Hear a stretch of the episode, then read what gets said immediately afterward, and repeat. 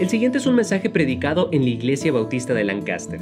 Para conectarse o saber más, busque IB de Lancaster en Facebook, Twitter o Instagram o vaya a ibdelancaster.org. ¿Qué es lo que Dios, lo que Dios quiere de nosotros? Hermanos, cuando estaba leyendo ese pasaje, vemos varias cositas. Un texto muy famoso que vemos en el versículo 9 dice, el Señor no retarda su promesa, según algunos la tienen por tardanza, sino que es paciente para con nosotros, no queriendo que ninguno perezca, sino que todos procedan al arrepentimiento. Hermanos, para empezar en esta tarde, entendemos que Dios es paciente.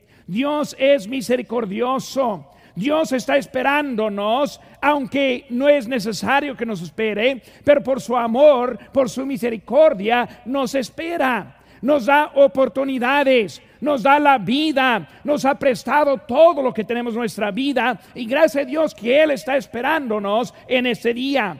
Hermanos, cuando están viendo en eso, quiero que veamos algunas cositas acerca de lo que Él quiere. Primero, hermanos, empieza este texto con el versículo número 3 hablando de los postreros días.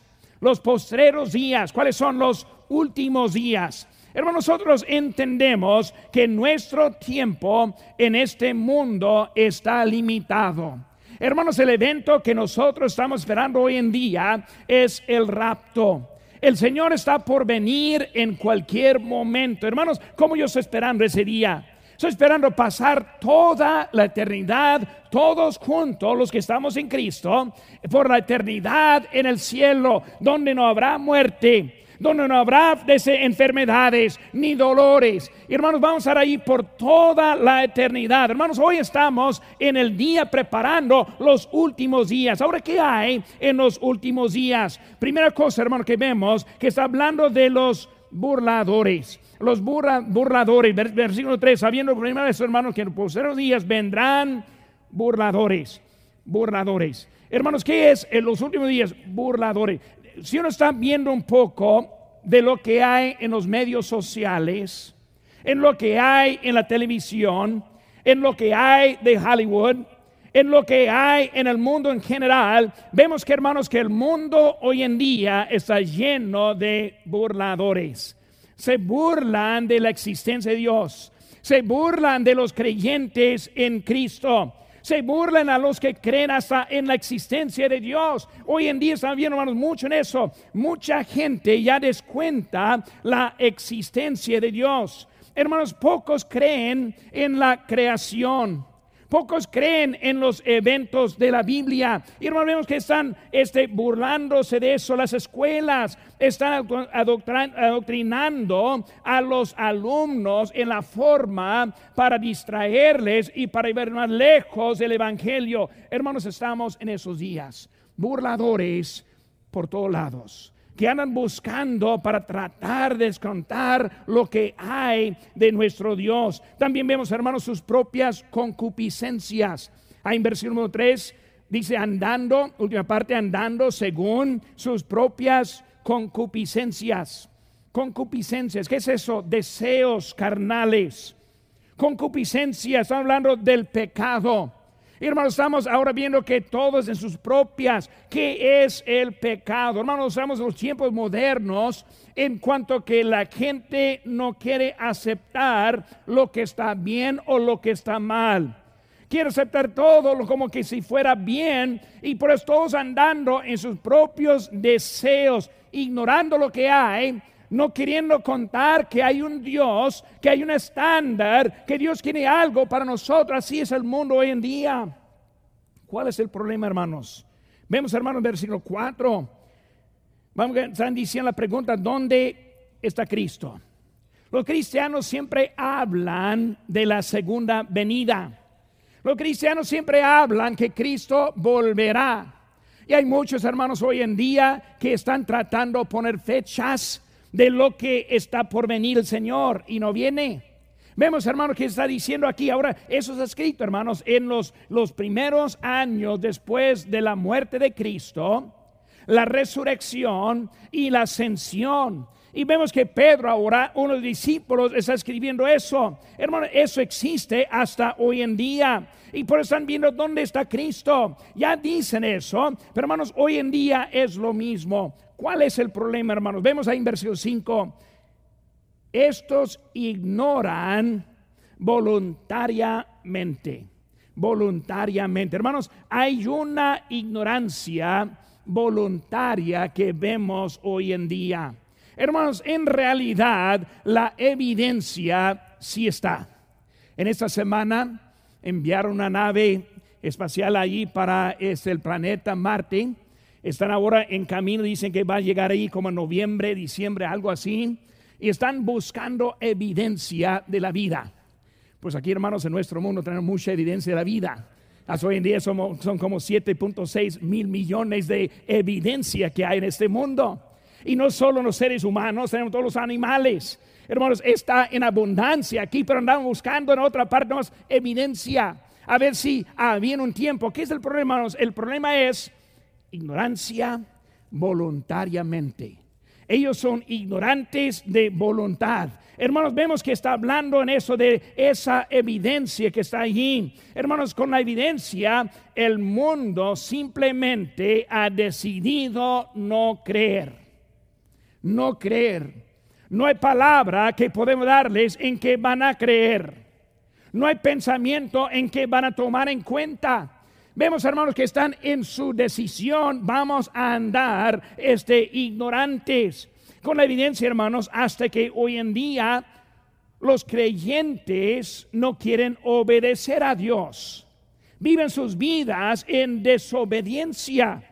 Sabemos lo que debemos hacer, pero por la voluntad no lo hacemos.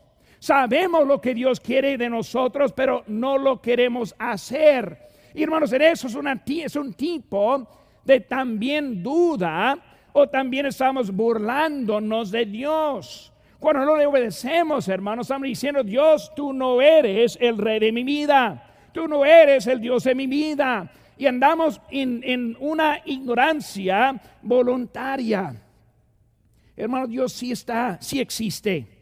Dios sí está en control. Dios sí tiene una voluntad para la humanidad. Él tiene voluntad para su vida como la mía. Hermanos, si Dios tiene un deseo, entonces, ¿qué es? ¿Qué es lo que quiere de mí? ¿Qué es lo que quiere de ti en esta mañana? Dios nos ha dejado un manual, una publicación, la palabra de Dios, por lo cual que nosotros sí podemos encontrar lo que Él quiere de nosotros. Hermano, la primera cosa que quiero que veamos en esta mañana, hablando de lo que quiere Dios de nosotros, ¿qué es lo que Dios quiere de nosotros? primera palabra, primera cosa que encontramos, hermanos, no vamos a buscar allí porque es un texto muy famoso, muy famoso, muy este, conocido.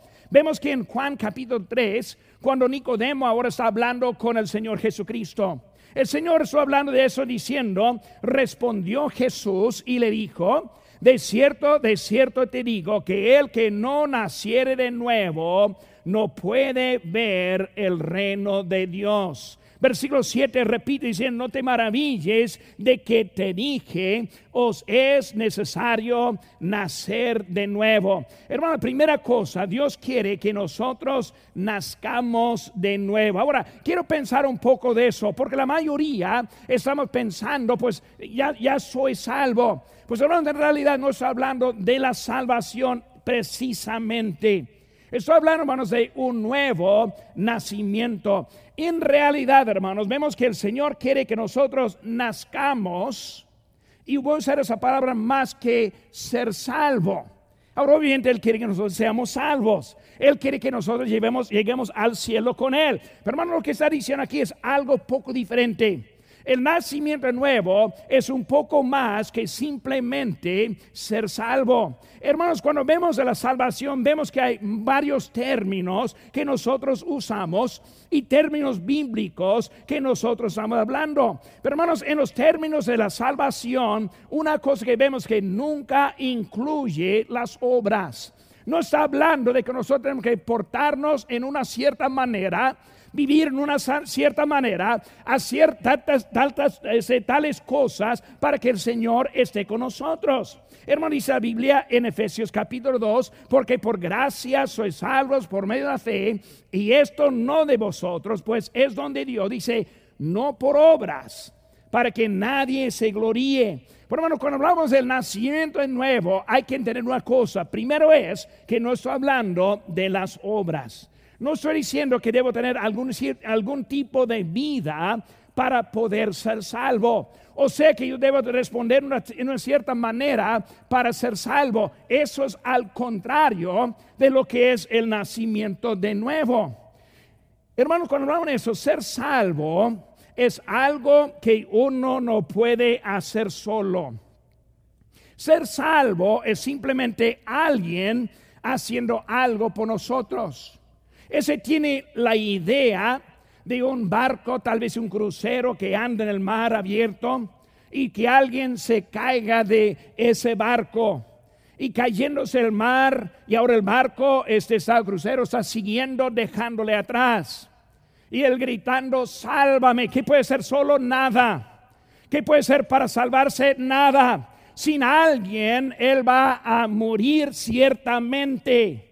Y alguien que lo vea y lo agarra una salvavida y la tira para allá, alcanzarle lo que es la salvación. Ahora esa persona puede ser salva.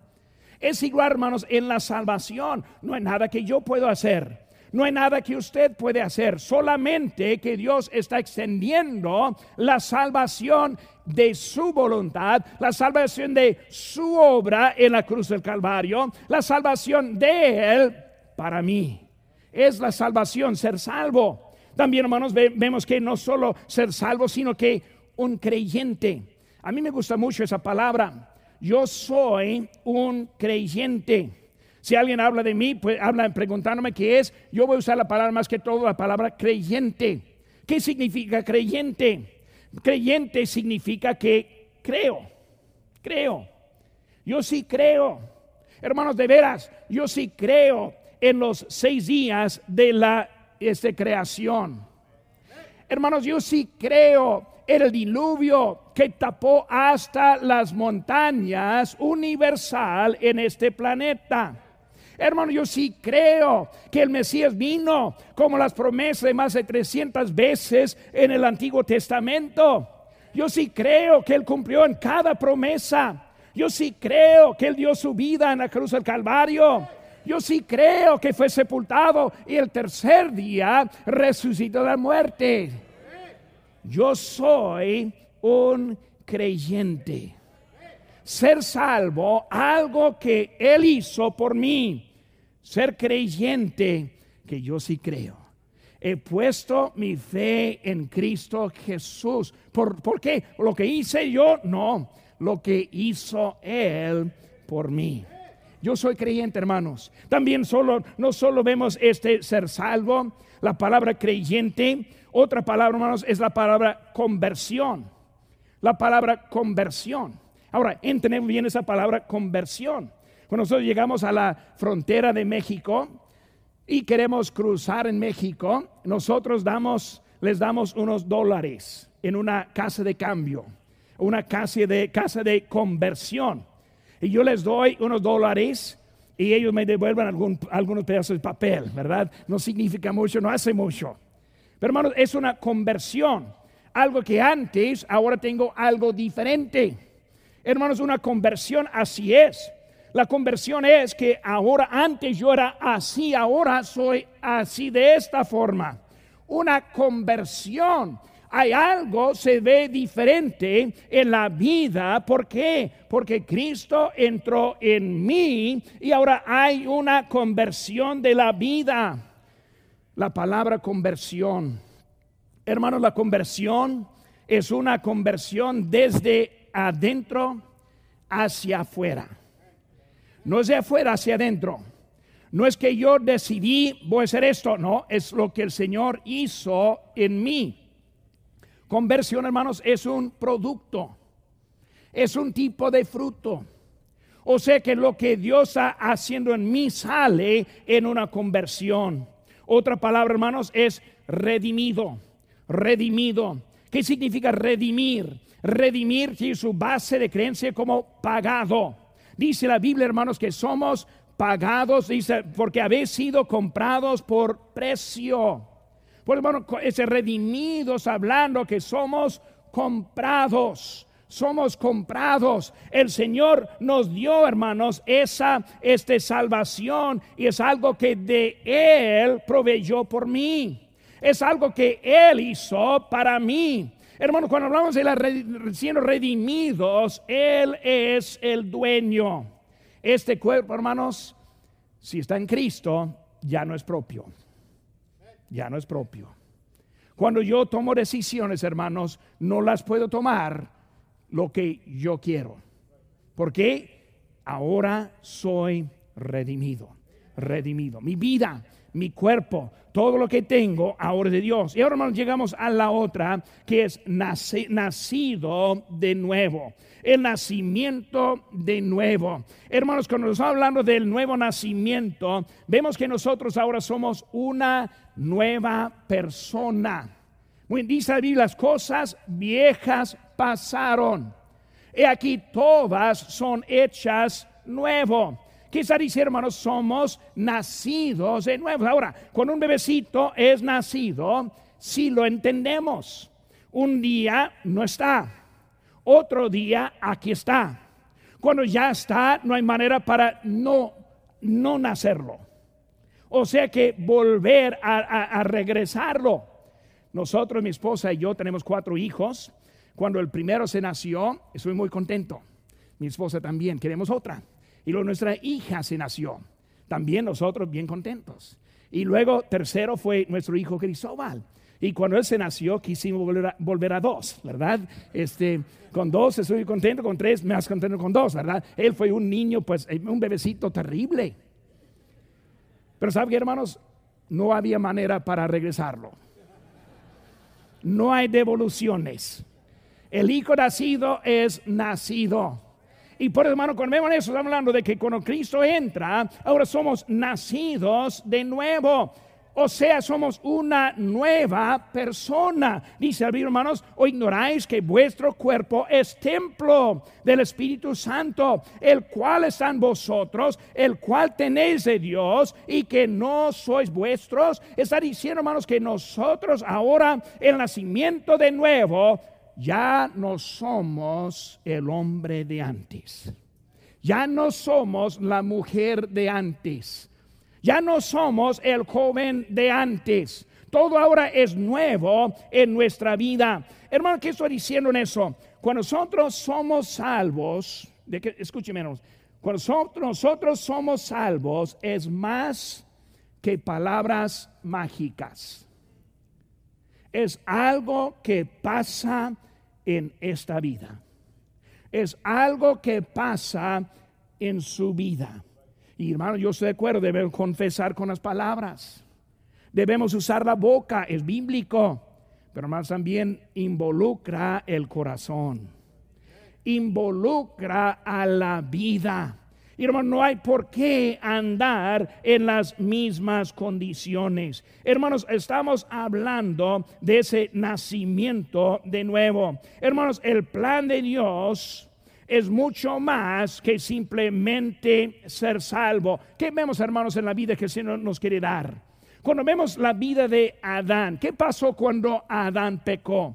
Cuando Adán pecó, él perdió su relación con Dios ya no pudo convivir con Dios. Ya no pudo pasearse, lo que dice la Biblia, con Dios. Su estado fue cambiado en ese momento con la presencia del pecado hasta que Él hizo algo diferente.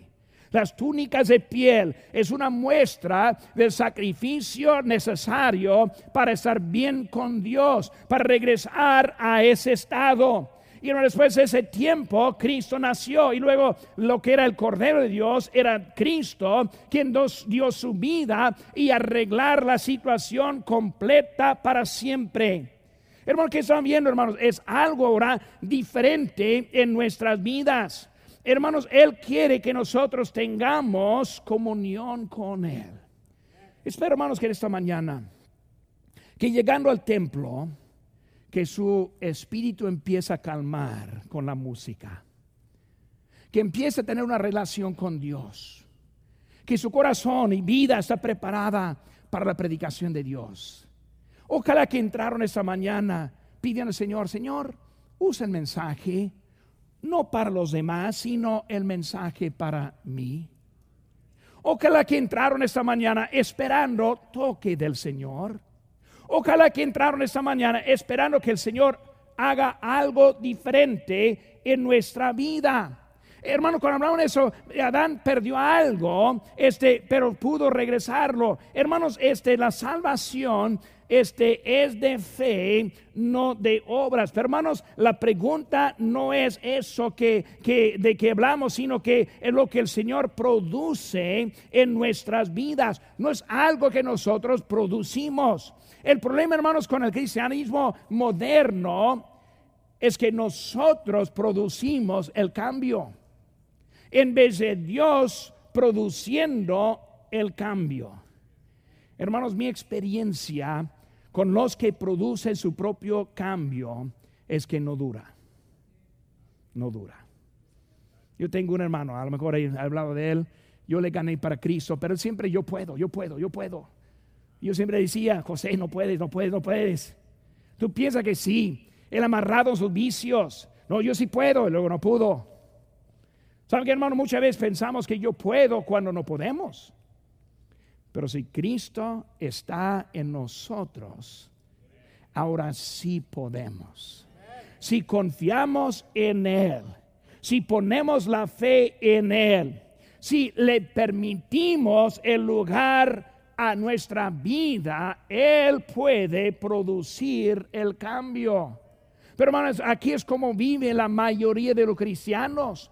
La mayoría de los cristianos viven toda la semana en el mundo, pensando del mundo, viviendo como mundano, hablando como un mundano, vistiéndose como mundano, este, escuchando todo lo que hay del mundo y toda la semana alimentarse del mundo y luego no entiende por qué es mundano. La cosa es, hermanos, necesitamos entender con un nacimiento nuevo, ahora somos diferentes. Pero, hermanos, hoy en día vemos que muchos andan en eso. La Biblia, dice en Mateo 7, 16, por sus frutos los conoceréis. ¿Qué es el fruto? Hermanos, el fruto no es lo que hace el árbol. Ahora, yo no soy muy bueno para decidir cuál árbol es cuál. Si alguien me, enseña un árbol, ¿qué es ese árbol? Hay que esperar a que llegue la fruta, ¿verdad? Cuando ya veo la manzana a esa, ese árbol de manzana, yo, yo sí sé. Hermano, yo soy bueno para detectar, eh, detectar el árbol cuando veo la fruta. Pero sin fruta yo no sé. Hermanos, igual nuestras vidas. La fruta. No es lo que somos, sino es lo que se produce en nuestras vidas. Él quiere, hermanos, que nosotros nazcamos de nuevo. Él quiere que nazcamos de nuevo. El nacimiento, hermanos, significa rendir sus propias ideas y luego confiar en la palabra de Dios. El nacimiento ocurre en el corazón y no en la cabeza. Hermanos, si no nazca de nuevo, nunca vamos a poder vivir la vida cristiana. Comienza con nacimiento. Hermanos, como digo, hermanos, nacer de nuevo es lo que trae la salvación. Es lo que es la salvación pero hermanos, algo que debemos dedicar al Señor. Somos de ti, Señor. ¿Qué quiere el Señor de nosotros, hermanos? Él quiere, número uno, que nosotros nazcamos de nuevo nazcamos. Si está batallando esa mañana, ¿por qué no dé su vida al Señor para nacer de nuevo? ¿Por qué no deja al lado lo que ha estado luchando y permite que el Señor haga algo en su vida en esa mañana? Segunda cosa, hermanos, que vemos, vemos rápidamente aquí el primera, primera carta de Pedro, nomás unas páginas atrás de su Biblia, la primera carta de Pedro, capítulo 2. Segunda de Pedro, digo primera de Pedro, perdón, primera de Pedro 2, 2, dice, desead como niños recién nacidos, la leche espiritual no adulterada para que por ella crezcáis para la salvación, para salvación. un texto, hermanos, que hay algunos que se confunden un poco. Dice que para crezcáis para salvación. O sea que crecimiento para alcanzar la salvación. Ahora, hermanos, el Señor no solo quiere que nosotros seamos este, nacidos de nuevos, sino también Él quiere que nosotros crezcamos. Él quiere que nosotros crezcamos. Cuando dice una palabra para salvación, note ahí, hermanos, no está hablando del alma. Aquí no está hablando es el alma de la salvación. No está hablando creciendo para ser salvo del alma. En una salvación es más que simplemente el alma. También, hermanos, está hablando de la vida. Nosotros estamos en Cristo, estamos creciendo para la salvación. ¿Qué tipo de salvación estamos hablando? Hermanos, hablando de la comunión con Cristo. Estamos hablando de la vida transformada. Estamos hablando de seguir adelante con el Señor. El poner manos en nuestra mentalidad es que siempre ponemos eso en La salvación, hermanos, no es solo el alma, sino también es la vida. La vida. ¿Cuándo es la consumación de la salvación? ¿En la muerte o en el rapto? En ese momento ya estamos en la presencia de Dios. Pero hermanos, la salvación no es algo al futuro, sino es algo del presente también no es que seremos salvos, sino es que somos salvos. No es que estamos esperando, sino ya es lo que el Señor está haciendo. Esa es la idea aquí en, en 1 Pedro. Está hablando de nuestra vida. Hermanos, queremos crecer para salvación. O sea, que está diciendo? Que mi vida empieza a mostrar la salvación de lo que Él me ha dado. Eso, hermanos, son lo que está hablando en eso. Hermanos, este salvación es crecimiento en vez de salvación de la vida eterna del alma. Hermanos, habla de la vida victoriosa. Él está hablando de para la preparación del encuentro con Cristo. ¿Por qué estamos aquí en este mundo? Porque el Señor nos dejó aquí ahora. Hermano, cuando pensamos en esto, Dios nos salva. No hay nada mejor que estar con Cristo en el cielo para siempre. Pero no nos llevó para allá. Él nos dejó acá. Él nos dejó, hermanos, en, un lugar que sí es poco difícil. Hay poco sufrimiento. Hay poca tristeza. Es una lucha. El mundo nos ayuda. Familiares en contra andamos luchando, esperando. ¿Para qué? Para llegar al, Señor, para llegar con Él. Hermanos, hablando en eso, ¿qué es esta vida? Estamos creciendo para el encuentro con Él. Hermanos, cuando hablamos de la iglesia ahora en esta mañana, hay unos que ven los cultos como difícil, ven los cultos como un sacrificio, ven los cultos como algo que no muy agradable. Hermanos, hay que entender, estamos en proceso para estar en un culto eterno con nuestro Señor. Cuando llegamos aquí, hermanos, empezamos a aprender y el Señor empezó a tocar, a puerta, a tocar el corazón. Cuando el Señor empieza a hacer algo en nuestras vidas, empieza a despertarnos, a empezar a darnos vida, empezamos a ganar la victoria en la vida y salimos ya listos para servir a Dios. Él está ahora preparándonos para qué? El encuentro con Él. Esta vida, hermano, no quiero despertarme de una vida mundana lejos de Dios para estar con Dios en el momento siguiente. Lo que yo quiero es conocer a mi Salvador, conocer a mi Dios, preparar esta vida para que cuando Dios me llame de, esta, de este mundo a su presencia es un paso natural es la vida que tenemos hoy en día. Él quiere que nosotros crezcamos, que nuestra vida sea menos del mundo y más de Dios. Hermano, cuando hablamos de la salvación o digo el crecimiento, vemos que hermanos hay, hay leche, también habla también de carne. En Hebreos 5.12, más escuche, dice, porque debiendo ser ya maestros. Después de tanto tiempo, tenéis necesidad de que se os vuelva a enseñar cuáles son los primeros rudimentos de la palabra de Dios.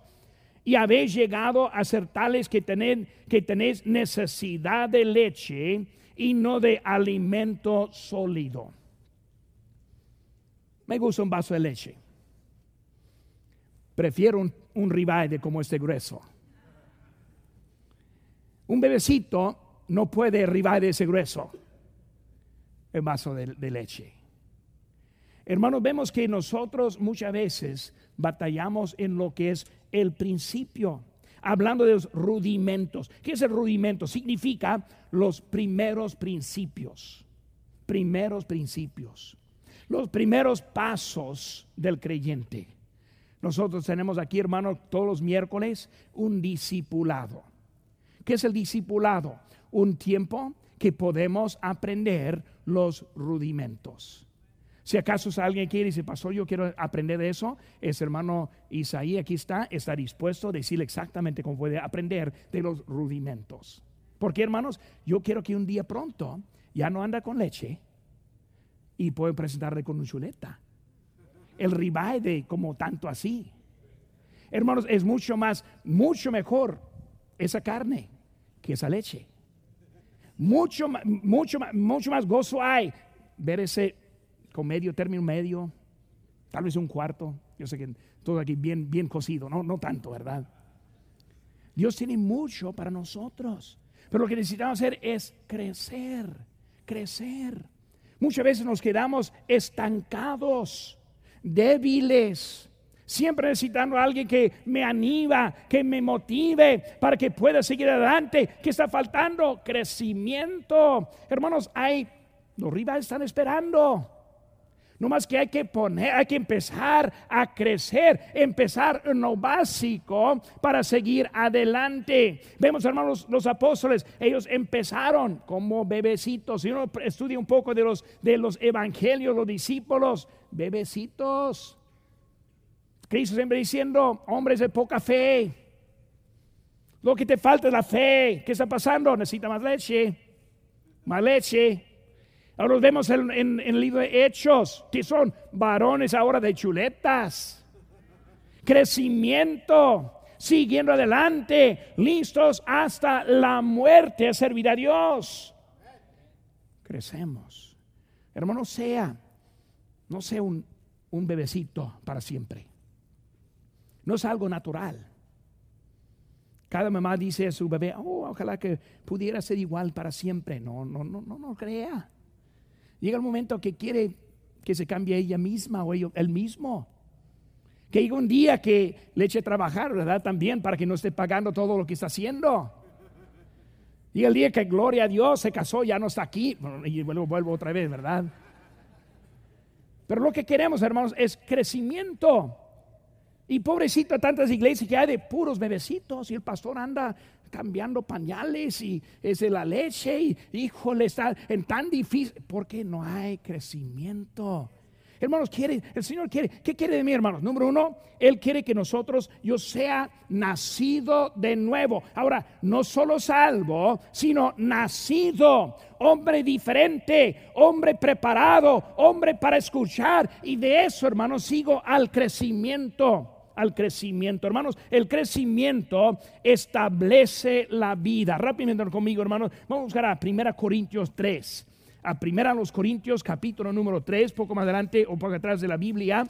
1 Corintios, capítulo 3, versículo número 1.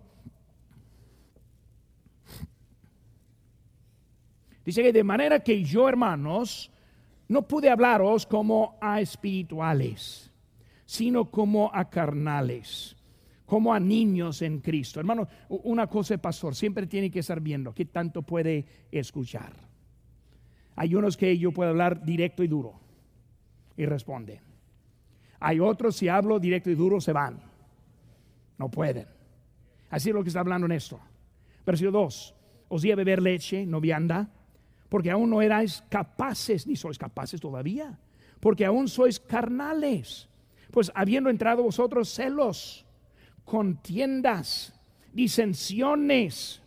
¿No sois carnales y andáis como hombres? Está hablando, hermanos, de la evidencia de ese, esa carnalidad. Hermano, la señal, la señal de falta de crecimiento es la carnalidad. Cuando empieza a pensar como un mundano. Hermanos, el crecimiento es lo que nos hace estables en la vida.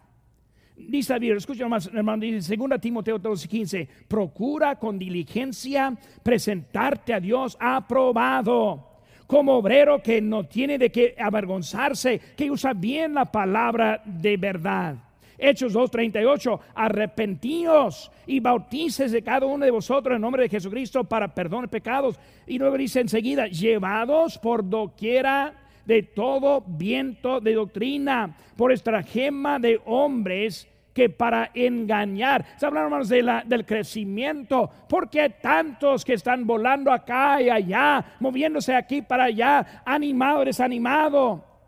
Les falta el crecimiento, el crecimiento. Les animo, hermanos, esta mañana que crezcamos y también que nosotros estemos preparados. Hoy en día todos andan buscando otros lados por lo que es más rápidamente vamos a buscar un solo lugar después para terminar esta mañana. Efesios capítulo 4, por favor. Efesios capítulo 4.